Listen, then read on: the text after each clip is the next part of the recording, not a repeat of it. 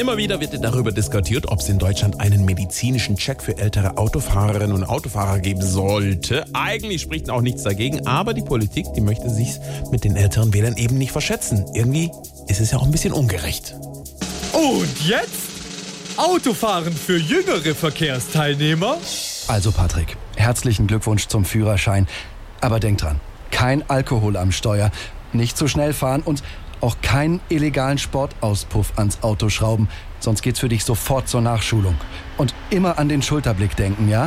Äh, okay. Und Autofahren für ältere Verkehrsteilnehmer. Äh, Rüdiger, die Ampel war rot.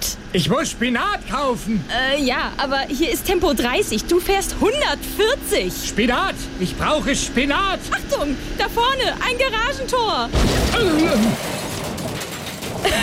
Unser Rüdiger, der kann's halt einfach nicht mehr so gut, gell? SWR 3